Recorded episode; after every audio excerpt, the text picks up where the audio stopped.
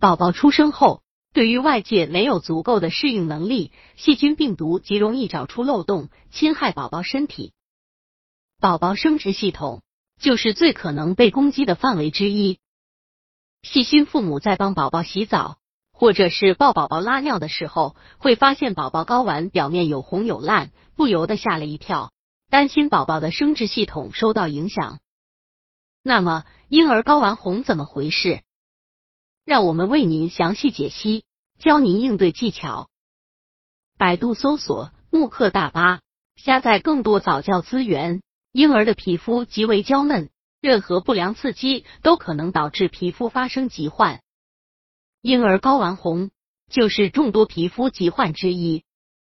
为了有效预防婴儿睾丸红的发作或者更为恶劣的生殖疾病产生，我们提供以下应对技巧，供您参考：一、白天尽可能少用尿布，使婴幼儿多些光屁股的时间，也可在换尿布之际和婴幼儿玩个小游戏。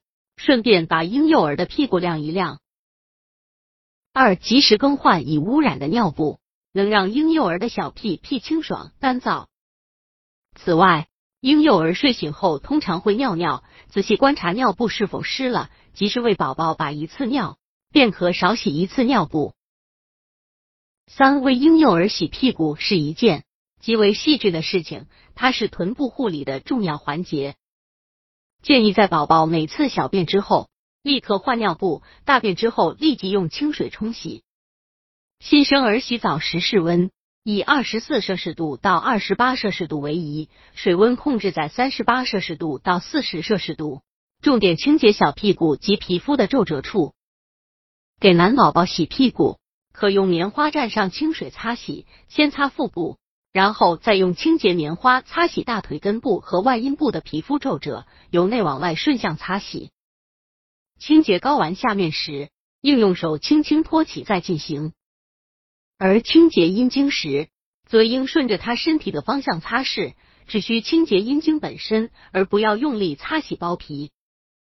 在清洁宝宝肛门时，可用手举起他的双腿进行清洗，之后可让宝宝的小屁屁晾一会儿。再涂些防疹膏或润肤露等，以防红屁股的发生。四，虽然保暖很重要，但也不要让婴幼儿穿的过多，穿的太多容易使体温太高而出汗。整天包着的纸尿裤也应选择能保持干爽透气，并且容易观察宝宝大小便的。如果是用传统的尿布，也要确定使用前是全干的。五，不要为防侧漏而使用那些。像皮筋很紧的尿裤，将婴幼儿的屁股紧紧包裹起来，这样不仅会影响局部的血液循环，也容易引起红屁股。洗的柜子，年轻爸妈自然高兴。与此同时，一些必要的医学护理常识必须要提前掌握。婴儿睾丸红，或许是轻微的皮肤疾病，也有可能是危险的信号。若出现溃烂等进一步症状，及时就医才是最明智的选择。以上的建议不仅对于预防婴儿睾丸红起到作用，婴儿很多感染疾病也都适用，可以参考。